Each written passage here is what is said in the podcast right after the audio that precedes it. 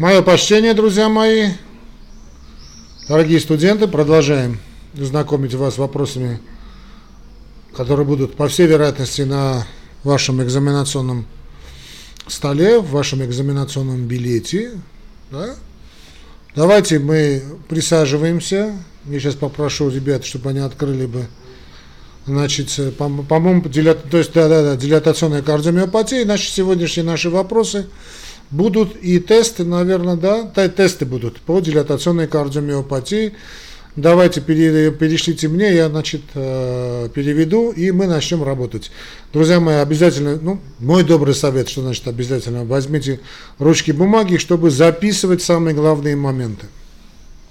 Так запоминает наш мозг лучше, но и в любом случае пересматривайте пересматривайте, друзья мои, значит, эти ролики. Ага, вот появились вопросы, да? Ага. Где они у нас?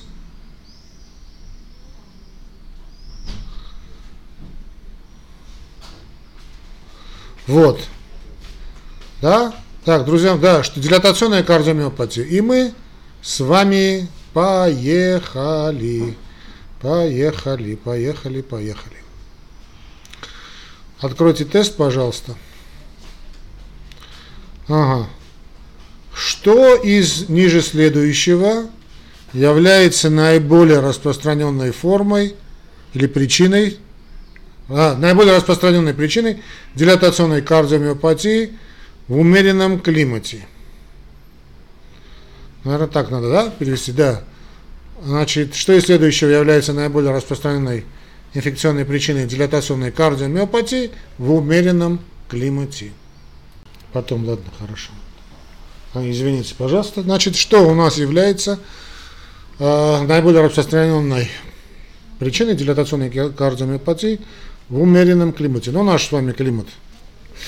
А, давайте варианты. Болезнь Шагаса. Шагас дизиз, да? Болезнь Шагаса ну, умеренный климат вряд ли. Значит, э, вирус Коксаки Б, да, ну это Коксаки, конечно.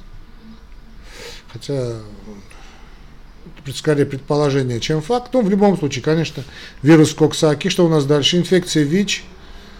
Ну, на вирус иммунодефицита человека что только, значит, не списывают, но я не думаю, что это правильный ответ. И Rocky Mountain Spotted Fever, то есть, э, как это перевести, даже не знаю, пятнистая лихорадка скалистых гор. Не знаю, да, есть такое заболевание или нет. Да, да, то есть э, правильно я перевел, это заболевание-то есть. А как правильно перевел я его или нет, то есть пятнистая лихорадка Rocky Mountain Spotted Fever. Итак, э, мои родные дорогие, значит, вирус Коксаки правильный ответ, потому что в умеренном климате именно вирус Коксаки Б является, ну или B, или бета, значит B, наверное, правильно, наиболее распространенной инфекционной причиной, значит, э, развитие дилатационной кардиомиопатии. А дилатационной кардиомиопатии у нас был, была передача, да не одна. Так что если найдете ссылочку, перейдите. Что касается Шагаса, ну это трипаносомоз, конечно, трипаносома крути или крузи, это, значит, возбудитель трипаносома, трипаносома крузи, крути, как, не знаю, как правильно правильно, ну, крузи, конечно, по латыни, если мы по латыни, если это итальянский круци, но неважно, в общем, трипаносома крузи является наиболее распространенной но трипаносомоноз причиной, но это уже никак не умеренный климат, это скорее Центральная и Южная Америка.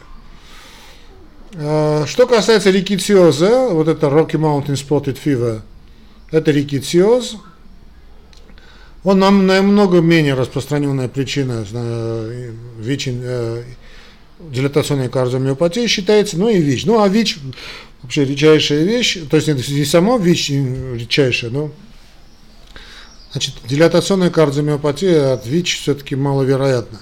Да, и по большому счету, все-таки мы считаем, что именно Коксаки, значит, вирус Коксаки-Б на сегодняшний день это такой консенсус, является одним из таких запускателей, если хотите, э, значит, дилатационной кардиомиопатии. А вообще любой вирус, интересный такой момент, любой вирус может являться триггером запуска. И здесь идут разные мнения, и лично мое мнение, огромное значение имеет аутоиммунная компонента. огромное значение. Так отвечать, конечно, на экзамене не надо. В общем, попадется вопрос. Дилатационная кардиомиопатия, отвечайте, коксаки, возбудитель является главной причиной, э, так скажем, триггера запуска процессов, приводящих к дилатационной кардиомиопатии. Я так думаю, будет правильно. Ну, давайте вспоминаем, что такое у нас дилатационная кардиомиопатия, родные мои. Это нарушение функционирования миокарда, э, приводящее к сердечной недостаточности, при которой преобладает дилатация желудочков и именно систолическая дисфункция. Можете даже взять ручки и бумаги написать.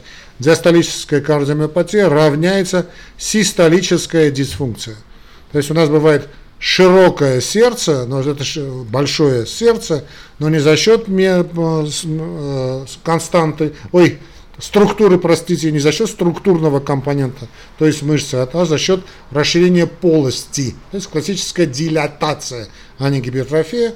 Это именно дилатация и здесь систолическая дисфункция. Действительно похоже на постинфарктную. Поэтому главная такая проблема проведения дифференциального диагностики, конечно, это выявление, была ли ишемическая болезнь сердца э, в анамнезе этого человека или нет. То есть, если была ишемическая болезнь сердца или там инфаркт, понятно, что это именно постинфарктная дилатация, ремоделирование левого желудочка и последующие, наиболее часто встречающиеся проблемы, намного чаще встречающиеся, чем дилатационная собственная кардиомиопатия. Но постинфарктном периоде мы говорим об ишемической кардиомиопатии, а мы здесь говорим, что это не связано с ИБС.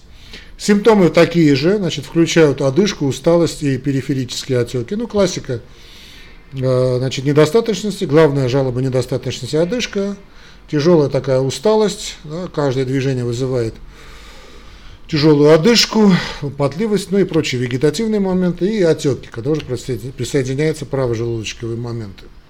Диагноз мы устанавливаем на результате, на основании, ну, понятно, сбора анамнеза, клинических данных, повышения содержания э, этих натриуретических пептидов. Я тоже небольшой болельщик этого метода исследования, но в гайдлайнах есть. Вот этот ProBMP выявляют. Э, методы визуализации используются, конечно, но самая распространенная и самая такая удобная, это, конечно, эхокардиография. Ну, рентген, э, рентген, я, честно говоря, не знаю, зачем его надо делать в таких случаях. Э, эхокардиография сейчас намного более доступный метод и безопасный метод, и дешевле, наверное, метод, чем рентген. Ну и э, если вы такая пижонистая клетка, можно делать, клиника, можно делать и МРТ.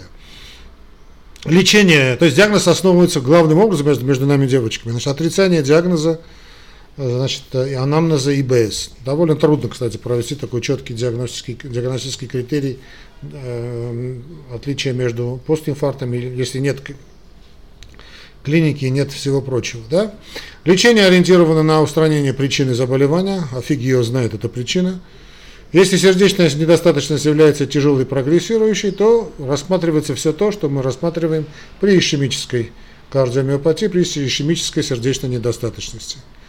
Это ресинхронизирующая сердечная терапия. Между нами, между нами девочками говорят, с очень большой, большой вопрос по ее результативности, но в любом случае, если попадется такой вопрос, resynchronization therapy, э, ну, имплантируются дефибрилляторы, это уже сейчас практически стало законом, после известных случаев, каких сейчас не буду распространяться, ИКД, да, ICD, значит, implantable cardioverter defibrillator, имплантируемый вот эти девайсы, кардиовертеры, дефибрилляторы, эти устройства.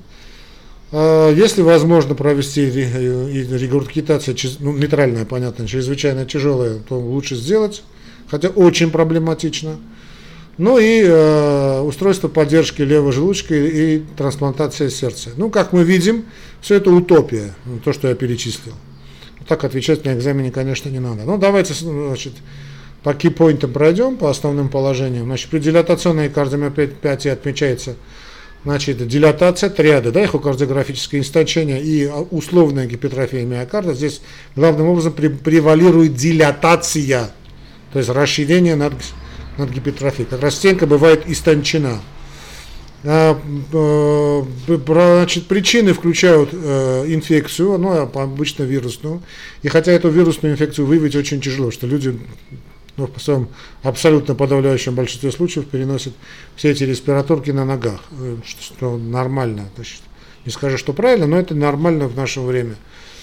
Значит, э, интоксикации тоже, ну, на первом месте все-таки, конечно, инфекции, интоксикации. Э, значит, кстати, это может быть и алкогольная интоксикация. Здесь, правда, когда-то выделяли алкогольную кардиомиопатию в отдельную нозологию, но как-то сейчас вроде бы смирились, я не знаю, не в, не в курсе новостей. А, но интоксикации, да, причем интоксикация различными всякой дрянью, и, да, и уличной дрянью, и не уличной дрянью, э, химические какие-то моменты, э, нарушение обмена веществ, кстати, тоже может быть. Ну и генетика, и э, заболевания соединительной ткани. Речь, конечно, главным образом идет о каких-то аутоиммунных заболеваниях. Более чем уверен, что в основе этого процесса, как и многих, лежит аутоиммунный компонент. А что мы делаем? Значит, методы визуализации используем, главным образом эхокардиографию. Ну, можно сделать ЭКГ, чтобы якобы провести диагностику с э, постинфарктным, постинфарктной сердечной недостаточностью. В идеале делается биопсия. Ну, понятно, что очень, очень редкие клиники в мире могут это себе позволить. Э, биопсия – окончательный диагноз. Но, но исключают, главным образом, все-таки диагноз ставится по методу исключения других причин сердечной недостаточности. Необходимо лечить первопричину, если мы ее знаем, а в подавляющем большинстве случаев фиг мы ее знаем. И используются стандартные методы лечения сердечной недостаточности э, постинфарктном периоде. Это ингибиторы, да, если есть возможность бета-блокер, если больной, кстати, хорошо переносит бета-блокер на фоне лечения сердечной недостаточности, то у него прогноз относительно лучше, чем у больных, чтобы вы это знали, я понимаю, это вы не кардиологи, чтобы знали, значит, что если больной хорошо переносит бета-блокеры на фоне лечения сердечной недостаточности, он прогностически хороший больной, но эти блокаторы рецепторов альдостерона, э, зартаны, блокаторы рецепторов ангиотензина да, и ингибиторов рецепторов неприлизина, ингибиторы натрий глюкоза, глюкозного контрацептора 2T второго типа, вот это CGL2T, T2 вернее, я его никогда не принимал, но знаю, что здесь существует. Мое отношение к этим препаратам не спрашивайте. Ну, что там еще? Там нитраты, да, гидролазин, спорно, диуретики обязательно. Э, дигоксин, ну, э, тоже надо умение э, назначить его правильно. Можно и комбинировать с блокером. Тут надо быть очень осторожным, держать калий на уровне. Ну и КД, да, вот имплантируемый кардиовертер, дефибриллятор. И, собственно, вот этот же девайс можно использовать, если денежка позволяет, и как сердечно-ресинхронизирующую терапию. Некоторые клиники, некоторые, так скажем, школы да, э, в кардиологии предлагают и вести больных пероральными антикоагулянтами, и э, некоторые думают о э, иммунодепрессантах у некоторых больных. Я понимаю логику, то есть это иммунодепрессия, значит, у тех больных, признаюсь, я тоже использую при тяжелых формах сердечной недостаточности после инфарктного периода. Я сам признаюсь, да. Так это между нами тоже девочками говоря. Э, значит, диагноз дилатационной карди... да, э, миопатии ставится, чтобы мы это просто знали, методом исключения, главным образом.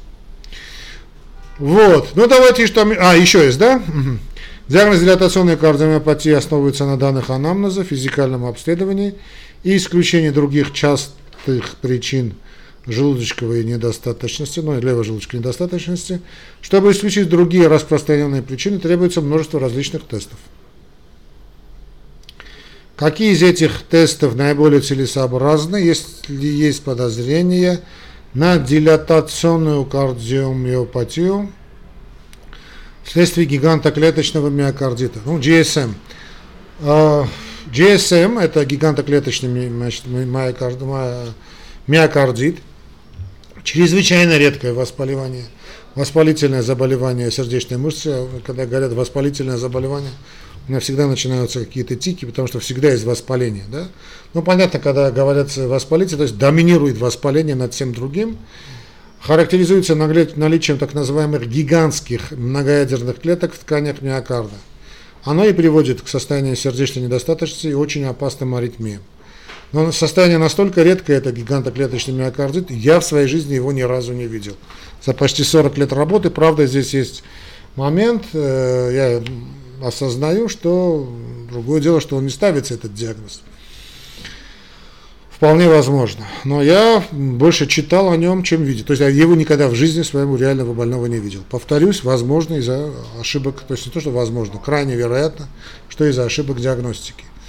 Итак, какие у нас мы должны поставить диагноз? Ну, понятно, когда говорят о значит, гигантоклеточном миокардите, это всегда биопсия.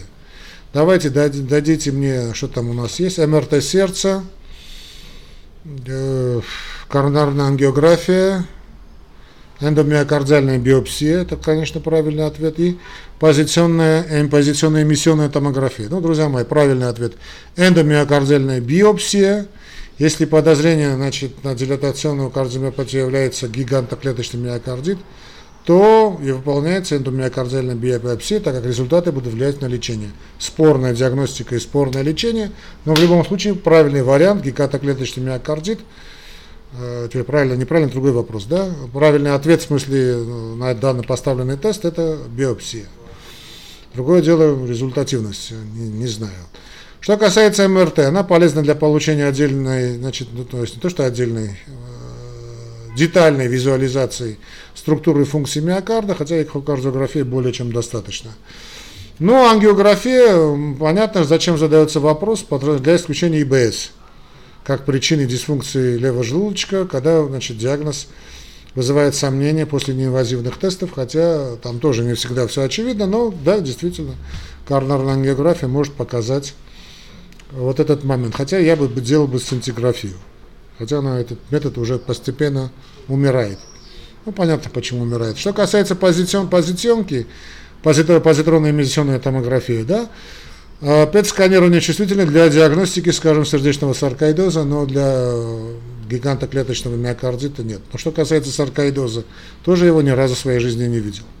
Повторюсь, тоже возможно проблемы диагностики. Ну и последний вопрос. Стандартная терапия дилатационной кардиомиопатии состоит из ингибиторов АПФ, бета-блокаторов. Это вопрос. Значит, стандартная терапия дилатационной кардиомиопатии состоит из ингибиторов АПФ, бета-блокеров, ну и так далее.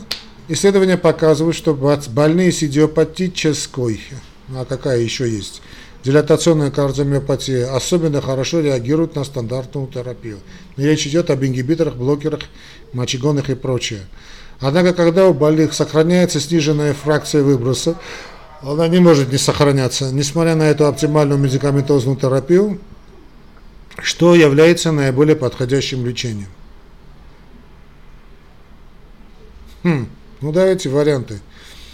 Значит, мы лечим, не подаем, значит, плохо купируем, плохо, значит, купирующуюся недостаточность. Трансплантация сердца,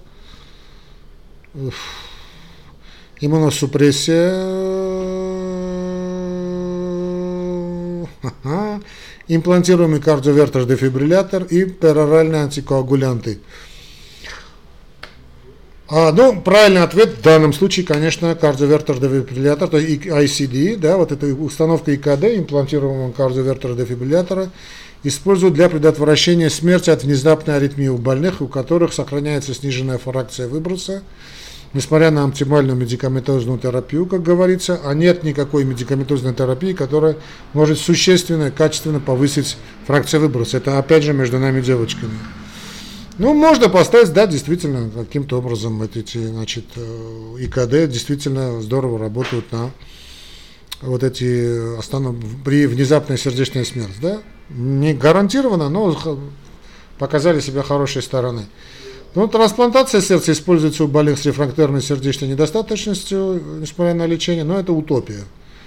Все равно это утопия, найти подходящее сердце, под, мы не Рокфеллеры, да, значит, выбор что-то, а иммуносупрессия используется у больных, как, скажем, с гигантоклеточным миокардитом, миозофильным миокардитом, саркоидозом.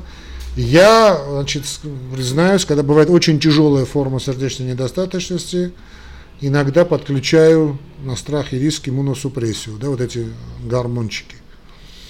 Ну, конечно, здесь правильно ответ. Да, вот я вижу ответ, про имплантируемый кардиовертер дефибриллятор. Что касается пероральных антикоагулянтов, они назначаются тогда, когда у больных есть мерцательная аритмия, то есть это вне зависимости от того, там есть дилатационная кардиомиопатия или нет, это стандарт ведения мерцательной аритмии, назначаются антикоагулянты, ну и других показаний. В любом случае, здесь правильный ответ стандартная терапия, значит, дает, не дает эффект у больных с дилатационной кардиомиопатией, мы таким больным ставим ИКД, имплантируемый кардиовертер дефибриллятор. Большое вам всем спасибо, друзья мои, за внимание. Жду вас на всех следующих лекциях.